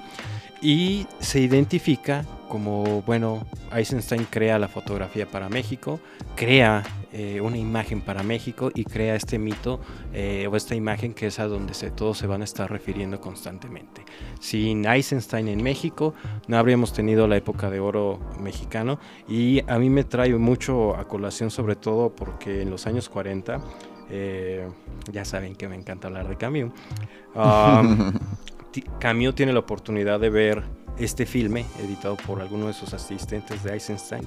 Lo ve, me imagino que, que en Francia, y tiene un pequeño apartado en los carnets que dice Eisenstein y las fiestas de la muerte en México. Y con esto también habría que hablar de, de, aquello, de, que, de aquello que también nos caracteriza, que es la, la muerte. Dice, dice Camus, escribe en uno de sus carnets, las máscaras macabras para entretener a los niños, las cabezas de muertos hechas de azúcar que mordisquean con deleite. Los niños ríen con la muerte, la encuentran alegre, la encuentran dulce y azucarada, también muertitos. Todo acaba con nuestra amiga la muerte, citando a Eisenstein. Y creo que se convierte también en, una, en uno de los tópicos con los que se van a estar identificando los mexicanos. Creo que Pues, voy, a, voy la culpar voy a culpar a Eisenstein de esta romantización de la que hablaba Arturo hace un momento, porque ese es Sí. otro de los tópicos Sí, sí, sí. centrales. El mexicano se burla de la muerte. El, el luto, el luto cristiano católico, es una de las cosas menos, ma- menos similares a la risa. Es la, es la absoluta solemnidad, el llanto desgarrado sobre las cajas, el por qué a- llévalo, llévame a mí y no a él. Yo nunca he estado en un, en un funeral donde la gente se esté cagando de la risa y todos fantaseamos, ¿no? Como llévenme un mariachi, un, un estandopero a mi funeral, ¿no? Quiero que estén cotorreando, pero Ya. Nos reímos el día de muertos, Ajá. pero el día que se muere alguien nadie se está riendo, ¿no? Me encanta esta peli de Eisenstein porque, porque hay creo que dos grandes escenas que son tragedias y la película se llama Que viva México, ¿no? Una es la del la de la Plaza de Toros, eh, donde pues, obviamente la tragedia es que es que en algún momento no vas a vencer al toro, pero la otra me parece que da da pie para interpretar cuál es no solo cuál es la lectura de Eisenstein, sino otra vez el asunto de las clases. Es un, es un pueblo en el que uno de los eh, lugartenientes, uno de los hacendados, se acuesta con las recién casadas. Si, si yo como una persona de menor de menor estatus social me voy a casar con alguien, esa, esa, esa mujer tiene que pasar por el filtro de esta persona. Y entonces eh, al, al recién casado le despojan, eh, lo, lo separan de su pareja y la pareja pues están a punto de atacarla y entonces se rebelan los desposeídos contra los poseedores. Y me parece muy curioso que luego de las escenas de las pirámides y de, y de Ujú. las pequeñas balsas y de los rituales y todo lo, lo alegre, lo, las imágenes que escoge son Sí. la de la lucha del animal contra el hombre en primer lugar y después la del hombre contra el hombre y termina en un desierto. ¿No? Y, y se termina viendo otro carácter del mexicano en un personaje que camina él sí mismo hacia su propia tumba, que camina hacia sí mismo hacia el pozo donde lo van a, donde lo van a, Sí, es, es, a sepultar. Es parte también de esta escena que, que los entierran y era, era una de las cosas creo que más terribles porque realmente pasaba. Los entierran a, del, del cuello para abajo y empiezan a pasar los caballos arriba de ellos hasta que los terminan desnucando. Y creo que en la, cuando están grabando, sí entrevistan a, a este actor y le dicen que un caballo le pegó en la cabeza y que, que le abrió le abrió y tuvieron que coserle. Eh, y sí es esta tragedia, pero que se revierte todavía porque pues como soviético que era Eisenstein, tiene que hablar, terminar hablando de la revolución. Cuando empiezan todas estas figurillas, este, ¿cómo les llaman? Este, como de Títeres. títeres, así de, de- de palitos y todo. Y cómo le, cómo termina eh, con una eh, rueda de la fortuna atrás y todos los eh, porfiristas quitándose la, la máscara y dando cuenta de que son la muerte y dando cuenta de que ese periodo eh, de dictadura ha terminado y que lo que va a venir va a ser la revolución, cuando dice, ah, bueno, pues sí, sí, evidentemente es un- una cuestión demasiado romántica, demasiado idealizada que tuvo Eisenstein. Pero que- Sí, que mantiene sí. Que el tipo se diera cuenta de ahora de los amantes de la dictadura porfiriana que existen, ¿eh? Eh, Todavía tenemos gallo escuchas que son unos románticos de Porfirio Díaz, muchacho. Si tú eras rico, si tú eras rico y amigo del dictador, claro que te iba bien. Desafortunadamente la posibilidad indica que seguramente no hubieras sido de los 10 amigos del dictador y no te hubiera ido tan bien. El derecho de pernada hubiera aplicado en ti y ir a rayar todos los, todos los viernes ir a rayar. Este, cuando decimos vamos a rayar, pues es ir a La tienda de raya. esa la Te tienda la de dicen, raya. tiene- es trae a- mi raya, patrón. Ajá. A recibir la sal que Marx le prometió a Lenin. Algo, ahorita que mencionas a Einstein, es también pues la, la visión me- de lo mexicano, o de la mexicanidad o de los mexicanos a través de, del cine, ¿no? A través de las pantallas, ¿no? Y ahorita tú dices Einstein, pero pues más recientemente la creación de, de digamos, de rituales o festejos, como lo trajo la película esta de Spectred, ¿no? De James, de James Bond, que terminó creando, ya, ya existía obviamente este, pues no sé si decir como culto Las festividades al o Día de Muertos. identificación, en todo el mundo era reconocido México por su festejo hacia la muerte, todo lo de, pues lo del 1 y 2 de noviembre, pero tiene que venir, como dice, como dice Adrián, una mirada extranjera a reflejarlo y prácticamente a darnos un nuevo, un nuevo sentido, ¿no? O sea, ya no son solo los altares, sino ahora en cada, me atrevo a decir en cada pueblo, porque lo he visto en lugares hasta muy chiquitos, estos, estos desfiles de Día de Muertos, que era algo que realmente pues no se hacía hasta que esta película viene y lo pone, eh, lo hace así, ¿no? Y de ahí el gobierno Sí, adopta ha- hace el y desfile hace, gringo, y Hace- desfiles, ¿no? Hace algo muy, muy gringo que pues es algo, por ejemplo, como en a inicio de años que se ven los tazones estos de las estudiantiles del tazón de las rosas y eso que salen haciendo el desfile y eso y hacen justo eso, el, el parade, ¿no? El, el desfile gringo, pero con los elementos de la, de la cultura mexicana y que nosotros hemos adoptado sin chistar, ¿no? En los Porque últimos cinco se años, ha ¿no? vuelto justo en los últimos años de, desde que salió la película, ¿no? Y pienso también, por ejemplo, en otra, en otra mirada extranjera y hablando de, para retomar un poco lo de, lo, lo de estos filósofos traídos por el, por el, exilio, el exilio español, pues Luis Buñuel con, con Los Olvidados, ¿no? Que también refleja pues la, la realidad mexicana de, pues justo el nombre de la película, ¿no? Lo- Los Olvidados, ahí con el inolvidable El Jaibu y todo lo que, lo, lo que acontece en, en- esa película, ¿no? Que, eh, bueno, no, no recuerdo ahorita si, si ganó un premio en Cannes o algo así, pero eh, fue el gobierno la, pues no la aceptaba, ¿no? Porque reflejaba una, una realidad que, que no, Que pues no era no- la de que el gobierno no, no reconocía, ¿no? Totalmente lo que ocurría. Sí, el gobierno pidió disculpas cuando salió Los Olvidados porque decían que esa no era la realidad de México. Claro, y es, y es lo que te Porque digo, ¿no? en Como- México no hay madres que golpeen a sus hijos. Ni gente Eh, que mate a los otros y los echen a la basura. Eh, Yo creo que lo más polémico fue lo de la madre, ¿no? El, el reflejo de una madre que dice, ya, estate en paz y te doy una tunda porque no te estás en paz, es, no es cierto, ¿no? y en el extranjero dice, yo veo que todas las mamás le dan una tunda a sus hijos, pues lo voy a poner en la película. Y digo, no, no, no, no, no, no, no, no, no, no, no, perdón, esto no es cierto, este, este español está loco. Y justo ahora que dices lo de la madre, este, pues bueno, creo que la, la imagen de la madre mexicana abnegada y que entrega todo por sus hijos, creo que eso, eso sí, yo diría que es un rasgo que quizás se pueda asociar a la gran mayoría de madres, no, no podría decirlo, pero creo que sí en México pues tenemos mucho esto, pues de la mamá, ¿no? Y sobre La ch- todo La chancla. retomando. Sí, sí, claro. Bueno, la- la- las mamás de antes, ¿no? Te educaban con la chancla, las de actualmente creo el, que el no, ¿no? TikTok, ¿no? Y, y, y todas Sí, sí, sí. esos reflejos de, de- de la, de la cultura popular. Es el chiste más gastado de todos, el- algo relacionado con la chancla, ¿no?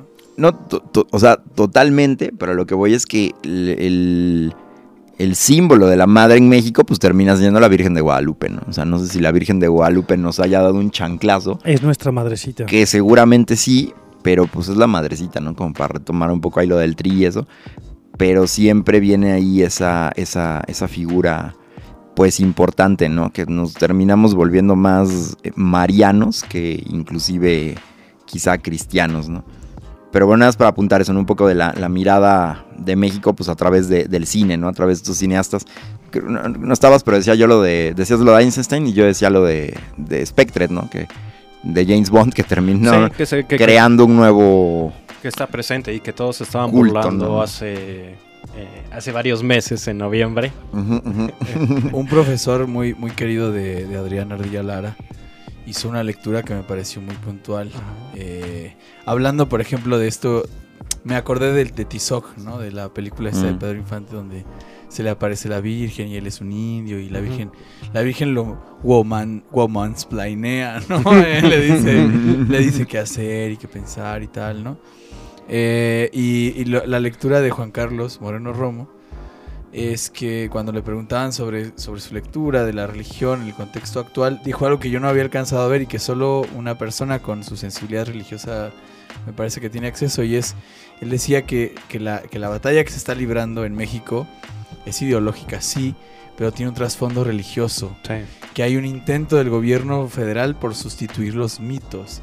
Y él decía, y esto no es cosa de, de menor calado, ¿eh? O sea, no es, no, es un juego, o sea, eh, guacha la- la- las tipografías de las convocatorias del Ajá. gobierno federal son aves emplumadas, eh, pétreas, ¿no? Eh, como si fuera un diseño más ad hoc al, al mundo prehispánico Sí. esta sustitución de mitos que tiene que ver con el proyecto nacional de emancipación y de, y de, y de, y de reconocer a los conquistadores como, como actores que, que- Como el enemigo como el enemigo, exactamente. O sea, es una sustitución de fondo de la, de la raíz religiosa de, de un pueblo, que es por ejemplo Claro. el mexicano, y que tiene consecuencias de, de- de no menor escala, ¿no? Es cierto que cuando hablamos del mexicano parece inevitable hablar de la Virgen, parece inevitable hablar, hablar del catolicismo, pero ahora va- va- quizá sea inevitable hablar de Tlaloc, ¿no? En el futuro. Sí. Y au- aunando un poco a lo de las películas, solo quisiera mencionar a Macario, porque se, se sigue, co- bueno, sigo comprobando en mi cabeza la tesis de que pensar en México tiene que ver en pensar en la desigualdad. Las películas del siglo de oro también, ese grito famoso de Torito, es lo que pasa cuando eres muy pobre. Eso es lo que pasa cuando eres muy pobre. Tu casa se quema y se muere tu hijo. Eso, esos, esos son cosas que les pasan a los pobres. Y te mandan a la cárcel injustamente Ajá. y luego te tienes que sa- sacarle un ojo a otro sujeto. O sea, Pedro Infante es la expresión de la pobreza. Pero en Macario hay una escena que me gusta mucho, eh, donde va... Ma- Macario se, eh, se obsesiona con un pavo, porque ve que los, que, los, que los ricos tienen un pavo para Navidad y él dice, yo ya voy a, voy a dejar de comer hasta que no me pueda comer un pavo yo solo. Y, se va al bosque y está dispuesto a sufrir de, inanición. Se encuentra ahí, muy filosófica la película, se encuentra con el, con el diablo, con Dios, con la muerte. Eh, pero hay una escena en la que lleva a sus hijos, no sé si recuerdo si era un niño o una niña, ahora como cuatro, no recuerdo, pero van al centro del pueblo y, y ven por la ventana un altar de muertos y, dicen, ah, los ricos tienen altar de muertos, nosotros no tenemos altar de muertos, seguramente Dios les hace más caso a ellos. O sea, como que ellos que sí le pueden hacer un ornamento. Entonces ahí está el tema de la religiosidad y también de la desigualdad, que me parece a, estas alturas del, podcast evidente que no se puede que no se puede pasar por alto cuando se habla de México. Ahí me trae también mucho a colación esta cuestión de la educación sentimental, que así se llama un texto de Carlos Monsiváis, respecto a las películas de Pedro Infante. Cómo nosotros nos educamos. Pedrito infame. Nosotros nos educamos a partir de, de la imagen, a partir de un, ¿cómo podríamos decirle? Un prototipo de ideal, ¿no? Eh, si eres pobre, pero una pobreza idealizada, que eso también es... Sí, híjole, sí, exacto. Yo, terrible. yo no soy un iconoclasta como nuestro querido amigo Carlos Vallarta, pero sí yo tengo un, una cosa ahí con Pedro Infame que digo, no, Pedro Infame representa ese pobre que no soy yo, ese pobre que es feliz y que dice, no, hombre, yo me la estoy pasando bien chido, así, pero no es cierto. Como el pobre feliz, feliz que no me queda de otra, entonces voy a ser feliz y no, no es Ajá. cierto. Pedro Infame representa una idealización medio macabra de lo que tendría que ser la pobreza. Sí, creo que también por eso le- les caía como balde de agua fría la, la interpretación de Buñuel de, de México, porque eran, eran los mismos. Era el mismo personaje, era el mismo personaje, pero con un guion distinto. Y sí, no es Pedro Infame, es que las películas que hacía Pedro Infante eran las del pobre que... Una tragedia tras otra y que aún Y así sonríele, Es que ¿eh? eso es la pobreza, Arturo. Una Y tragedia sonríe. tras otra. Pero es el pobre bueno, a fin de eso, cuentas. la ¿no? pobreza extrema es una tragedia tras otra hasta que te mueres. No, no, claro, pero, pero acá es el que tiene una tragedia tras otra, pero tiene que sonreír o sale sonriendo y, y siempre es, no hombre, todo está padre, todo está chido. No sé, como que el, el, el, el de Buñuel es un asunto real que no idealiza la pobreza como un asunto de bondad. Y el de Pedro Infante, que le toca representar, es el pobre que, bueno, pues pese a la adversidad A lo y, mejor sí hay una y- y- asociación y- entre y- la pobreza y la bondad en, estas y pese que te escupa el jefe, pues tú sonríes y dices, híjole, qué padre. Espero que mañana, corazón, espero que mañana no me escupa. Yo tengo tentación. Sí, sí, es el pobre enamorado, además. No, hombre, esa de Mosito que es. Esta es la historia de un oso carpintero que vivía muy pobre. ¿Sabes?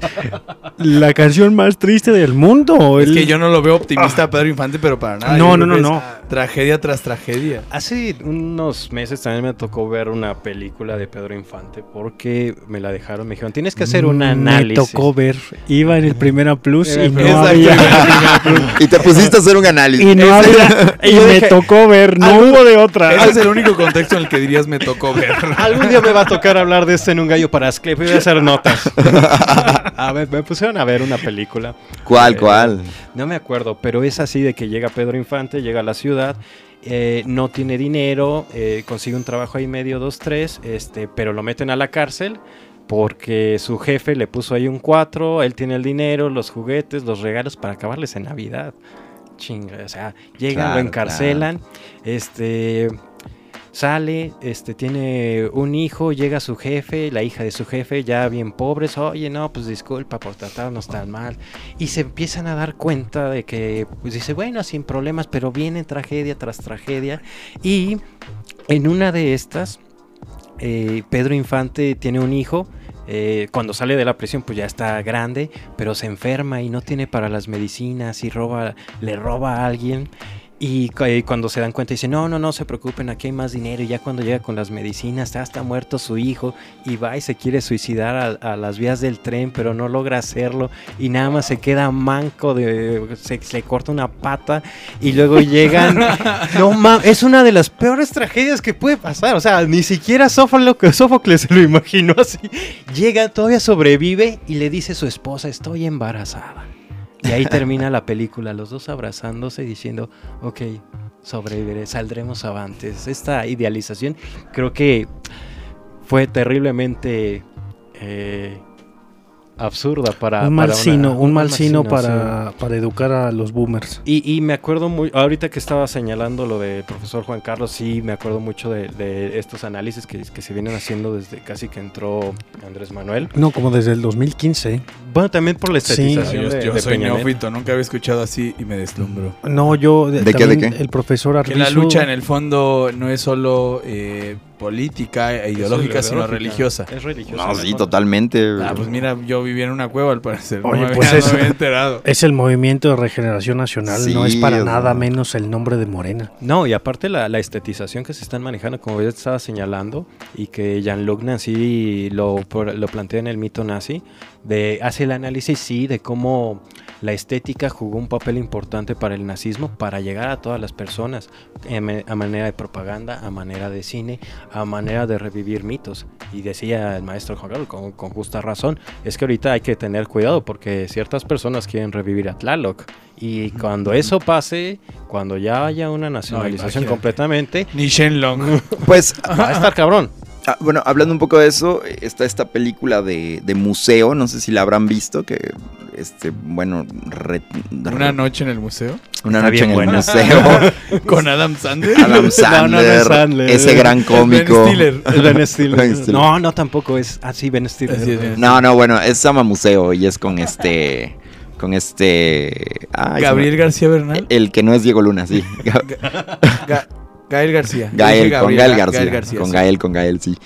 Eh, bueno, eh, retrata un episodio eh, cierto, basado en hechos reales, un robo en el Museo de Historia Nacional, pero también en el contexto es justamente en Navidad, ahorita que está pasando la época o en el momento que ustedes escuchen esto, pueden ver No, esa película. Esto es en marzo. Estamos en el Estamos en marzo, pues justamente en el equinoccio, porque lo que se trató de hacer en esa película, no recuerdo bajo el gobierno de quién ahora exactamente, pero es sustituir como a los Reyes Magos o Santa Claus y lo que quieras, creo que por Ah, por- por, Fue por Huitzilopochtli. Que hubo una Navidad en la que no vino Santa Una Claus, Navidad. vino Huitzilopochtli. Vino Sí, sí, sí. Huitzilopochtli, entonces es este tipo de cosas. En 1929 No o re- 32. Son estos No años hubo- en no los que hubo- hablamos, en ajá, no los que hubo- vienen estos textos, bueno, el de Ramos, ¿no? Pero hay siempre una idea de querer rescatar pues esta cuestión, pues lo, lo que consideramos como original mexicano, ¿no? Que sería lo prehispánico, lo, lo indígena, ¿no? Entonces ahora que mencionas esto...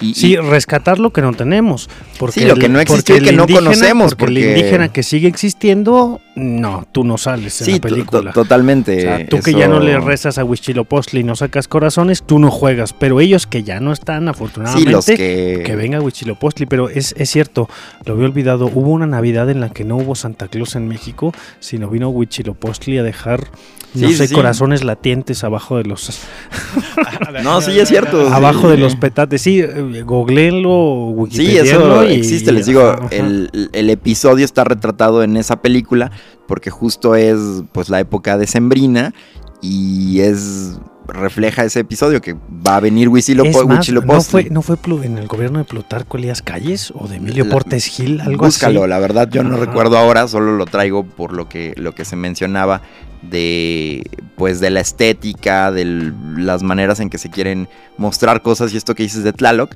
Yo, yo no lo veo tan así, porque tampoco veo como al gobierno de Andrés Manuel tan, tan cargado a lo, a lo prehispánico como para poner Tlaloc o cosas así. Bueno, Pero había una pirámide en el Zócalo. guacha Bueno, las bueno, sí, sí.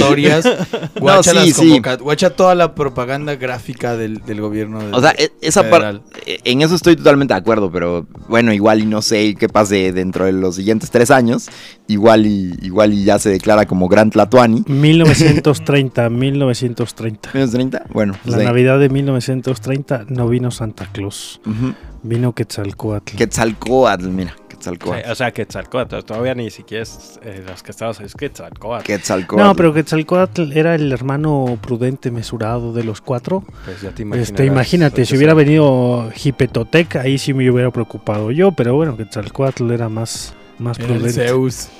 Ajá, Pero bueno, el hay- Zeus. Te digo ahí como esto Pascual Ortiz Rubio, eh, con de- Pascual Ortiz Rubio. que fue del maximato de los presidentes que ponía Títeres. Plutarco Elías Calles, sí, ya, ya me imaginaba. Yo te digo que fue más que Lázaro Cárdenas el que empezó con esta cosa de hablar de lo mexicano fue Plutarquito, ¿eh?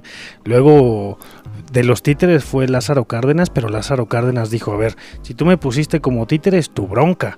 Ahora es mi gobierno y tú te me vas de aquí a Estados Unidos, leproso. Vete a Cahuila a ver al niño Fidencio y luego te me vas. Ese está en Zacatecas, no seas. Oye, y, No, y- el niño Fidencio está en Coahuila. No, señor. Te lo prometo que está en Coahuila. El charquito y todo eso está, está al norte duelo, de Coahuila. duelo, duelo de Wikipedia. Te, te lo digo, te lo digo porque yo fui a ver al niño Fidencio, me metí al charquito. Te bautizó el chiquito.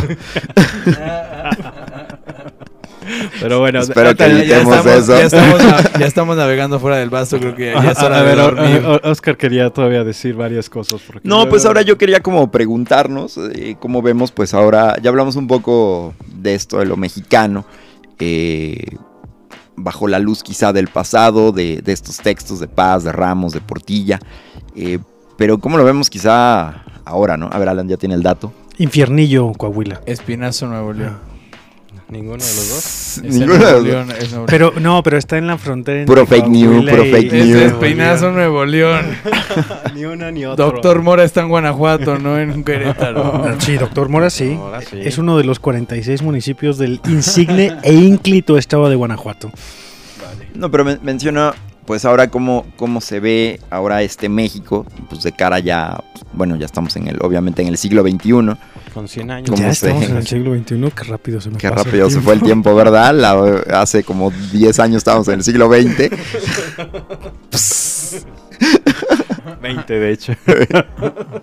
Pero sí, como, como, como se ve o cómo nos imaginaremos pues, pu- pues el futuro ahora con pues toda esta modernidad, ¿no? Yo pienso, pienso en, por ejemplo, eh, hablando también como en estética, eh, las letras, por ejemplo, del México que es del 68, ¿no? Que siguen presentes, pero ahora como estas chamarras que salieron, ¿no? De México is the shed, en el que ya se mezclan como, como, bueno, ya se mezcla el inglés, ¿no? Quizá antes la cosa era muy purista, muy más mexicano, pero ahí todavía hay mucha mezcla eh, justo con inglés o con otras nacionalidades. Cada vez en el país viven más y más extranjeros, eh, legales o no legales, llegan por todos lados. Y, siempre, y hay una fascinación, creo, por lo mexicano que desde hace muchos años existe y, la, y creo que la sigue y la seguirá habiendo. Pero pues sí, no sé cómo, cómo, cómo será, cómo será en el, en, en el futuro, me lo, me lo pregunto. No sé si ustedes apunten o tienes- vislumbren algo. ¿Tú tienes alguna idea? Porque a lo mejor si si haces la pregunta es porque tienes. Sí, una- no, pues yo me, yo sí me Cálmate, imagino. Gadamer. No te si haces la pregunta es porque ya hay una Tienes intención de respuesta. respuesta, claro, ya la tienes ahí. o sea. Ah, ¿Cuál sería la tuya, Oscar, por ejemplo? Pues, pues, pues yo sí este, vislumbro justamente con este, eh, con este cambio de paradigma que sería la, la 4T, pues una, un intento justo de, de una, ¿cómo decirlo? Como una indigenización de México. No, no se tome esto como, como a mal, pero pienso en una película que se llama México 2000, donde sale este Héctor Lechuga, donde por ejemplo Paseo de la Reforma está lleno de cultivos de maíz y lo, lo- lo- pues los indígenas tienen como un mayor reconocimiento, como un, como un, un respeto, ¿no? Yo creo que lo que ha fallado en el país es poder como hacer una... Igual y alguien va a decir que esto está mal porque no deberíamos como integrarlos a esta modernidad, sino nosotros integrarnos como a la suya y a las tradiciones y los rescates y pensar más en el sur, dirían, ¿no? Como este, este tipo de cosas. Pero sí, sí, sí lo imagino como algo así, como teniendo como este rescate. Mm, hay veces que no, no me agradan tanto las, como tal, las estéticas de lo, de lo indígena. Pero al, al venir... Ten- no, no, no, no, no se tome... Cancelado. Canceladísimo. No, no, no, no se tome... de lo No, indígena. no, o sea, no se tome, no se tome a mal porque... de Es la, de- es la cuestión occidental que quiere adoptar. de, lo- de lo alguna manera lo, lo retomamos, ¿no? Porque, pues no sé, por ejemplo, pienso en estos ponchos que siempre son la burla del uniforme de filosofía o de sociología o así. Pues son El como, chipiturco, el chipiturco. son como materiales más o menos, pues que realmente vienen... un- Estudiante de filosofía Starter Pack, ¿no? Start- el, ajá, el sí, poncho el- de poblano, el poncho- la pipa, los guaraches. y Sí, un casi, casi, Marx. pero... Sí, casi, casi, pero sí pienso un poco como en, en retomar eso y, y sí hacer una defensa como la que se está haciendo ante casas de moda que, que por ejemplo, que se roban las grecas o cosas así. Pero pues yo no veo mal integrarlas como en, en darles un sentido moderno, ¿no? Sin, sin dejar de tener el reconocimiento de los pueblos originarios. Pero sí, bueno, igual eso podría ser muy, muy discutido, pero sí lo, sí lo, sí lo vislumbro así.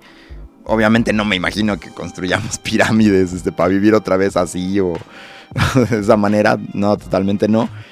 Pero sí, pues que ya caminemos juntos y deje de haber como tanta brecha, tanta división, ¿no? Pero sí un, camino, un camino conjunto que creo que pues este gobierno ha tratado de iniciar, quizá muy a modo simbólico, igual y realmente falta que se dé en realidad, pero sí es como lo que me, me imaginaría yo un poco, ¿no? Yo lo digo en dos, en dos frases. Si el, si el mexicano inventó la televisión a color, el mexicano inventará la patineta voladora. Sin duda alguna. Oh, el- está buena, está buena, ¿eh? el ingenio, el ingenio se va a seguir preservando, pero sí creo que hay un gran cambio a partir de la, de la existencia de internet Y si las cosas le salen bien a Zuckerberg, pues va a haber otro a partir de la existencia de, de Meta y del VR de Facebook. Pero sí creo que avanzamos, y no los digo en el sentido del progreso, sino en el de la dirección hacia, avanzamos hacia una sociedad global. Las modas y las tendencias son ah, no solo por la existencia del Internet, sino el acceso y el tiempo que pasamos en Internet. Avanzamos hacia un mundo en el que se desdibujen las nacionalidades y empezamos a construir una sociedad eh, global dirigida evidentemente por, por el capitalismo neoliberal. Hoy desayuné marxismo en mi cereal. Mm, creo que nada más a ya para concluir. Bueno, eh, creo que de una forma u otra eh, siempre se... Cuando se presentan estos problemas de globalización, de relación con otras personas, eh, siempre se pregunta por la esencia de, de uno mismo. Creo que si bien a lo mejor ya están un poco desactualizados, no por, entre comillas, lo estoy haciendo, queridos gallo escuchas, eh, a estos filósofos, eh, alguien tendrá que empezar a hacer una... eh, eso mismo, la, la fenomenología de- del mexicano. No tanto como para buscar una esencia, sino para ver cómo son sus circunstancias actuales y a partir de ahí entendernos pues, en un tiempo determinado. Eh, yo estoy en contra de, de que puedas limitar a una persona por, por ciertas características, porque como existencialista o lector del existencialismo, eh, la, la existencia precede a la esencia. evidentemente. Eh, creo que es la posibilidad de ver qué, qué va a venir. Eh, sí, a lo mejor lo, lo que podríamos este, analizar evidentemente sería la, la cuestión de la identidad y cuáles son los factores, sobre todo en miras de, de una actualidad, como, como los, le- les decía, como señalan Jean-Luc Nancy en el, en el mito nazi, y cómo se está proyectando en la actualidad. Cómo dentro de este mundo global que dice Alan, también se está, se está buscando recuperar estas raíces para buscar una identidad nacional. Extrañamente, eh, pero cuando la última vez que pasó terminaron en campos de concentración, así que con pincitos y con cuidado. Gracias por el optimismo, Ardilla. Pues eh, pareciera que, que intentar acercarnos, discutir o hablar de México o de lo mexicano, de la mexicanidad, siempre es- resulta ser un, un batido, un batidillo ahí constante de cosas. Yo no puedo vaticinar, no me atrevo a tanto a vaticinar, pero sí creo que pues siempre puede ser peor, pero creo que peor no puede ser. creo que peor no puede ser, aunque siempre puede ser peor. Maestro, hoy, No hoy sé, andan- no sé. ¿eh? Traemos unas tautologías que papá. Desayunaron tautologías. Claro, claro. No, no. Rosarín, ahí te vamos. Me, me- me parece que no hay, no se agota en una esencialidad de lo que sea ser del mexicano, que no hay una, una condición general de la cual se pueda hablar, pero tampoco una terribilidad a lo que lo subyugues o a lo que lo delimites, este, sea lo indígena, o sea Huitzilopochtli, o sea la Virgen de Guadalupe, Juan Gabriel, al final forman parte del de los 130 millones de mexicanos que viven en México y los 40 millones de mexicanos que no viven en México y siguen siendo comedores de picante fuera de nuestro país. Entonces, Y Pues los 11 que difícil. nunca pueden pasar del quinto partido. Que y los 11 que no pasan de la gloria nacional que es el fútbol. Este, sí, difícil. Nos estamos ya acercando al final, si no es que hemos llegado Nos acercamos. Ya, ya si no es que ya si no, llegamos. hemos, si no es que hemos llegado por el día de hoy al final de nuestro programa, siempre un gusto que nos acompañen, siempre siempre contentos de estar con ustedes. Este es el primer programa del año en el que estamos los cuatro gallos juntos. Entonces, hemos tenido invitados desde que empezó este año, pero hoy estamos los cuatro gallos muy muy juntitos y Si bien se contentos. preguntan si es por el Gallos de Querétaro, sí, sí es por eso. Cierto. por el gallo de mota también. por el gallos de Asclepio, este Gallos se no, dice en muchos Es sentidos. que aquí en Querétaro la gente Le va a los gallos. dice, ¿qué onda gallo? ¿Qué hubo gallo? Y van a pensar que porque ven ¿Qué el pasó, podcast, gallo? pero no, es por los gallos blancos. Bueno, publicidad es publicidad. Si alguien escucha, ah, es porque escuchas el gallo para Esclepio, carnal. el que quiera, el que quiera saber eh, de qué se debe nuestro nombre de un gallo para Asclepio, pues hágase nuestro patrocinador en Patreon. Los patrocinadores lo oficiales de Patreon son los únicos que saben el secreto de Asclepio y de estos gallitos que están aquí cacaraqueando cada 15 días para ustedes. No se olvide seguirnos en todas nuestras redes sociales. Nos puede encontrar en Instagram, Facebook, Twitter, todo el universo Meta y Twitter, la competencia, como un gallo para Asclepio. Eh, únase a nuestro grupo de Facebook donde usted puede opinar y su opinión será bien valorada y contestada para nutrir nuestra mesa de análisis, opinión eh, y- e intelectualidad que se llama Un Gallo para Asclepio. Hoy somos presentadores de Canal 11 o de Canal 22, donde venimos a hablar de lo mexicano en la hora nacional. Y pues también que nos puede dejar una pequeña aportación para que sigamos haciendo este contenido si es que le gusta a usted. Eh, en Patreon nos puede encontrar como un gallo para Asclepio. Ya conoce nuestro gallo oficial. Eh, quien nos conoce por primera vez, bienvenidos. Bienvenidos siempre a nuestro canal y nos pueden escuchar en todas sus plataformas de podcasting favorito. Nos encuentran en Spotify, iBox, este, Himalaya, Apple Music, eh, el de iTunes, iTunes, en iTunes, podcast. en Apple Podcast, en, en Amazon Music, en cualquier plataforma de podcasting nos puede encontrar en Google Podcast y pues nos puede ver. No le prometemos mucho, pero claro que nos puede ver también en YouTube. Y bueno, hoy no nos acercamos a la esencia del mexicano, Pero del- la rodeamos. la rodeamos del, curado que tomamos este con botana de pellejo más lo aunque nos la echamos dice ahí la canción de la pulquería un pulque que también muy muy de por acá.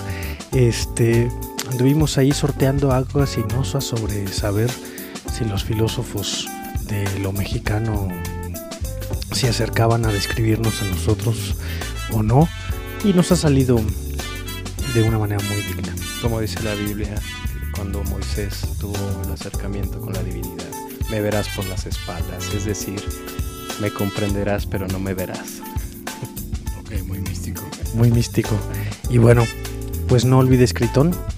Que debemos un gallo para el Asclepio, Maestro. Tenemos el poder, tenemos el poder. y chingue su madre el que no cante.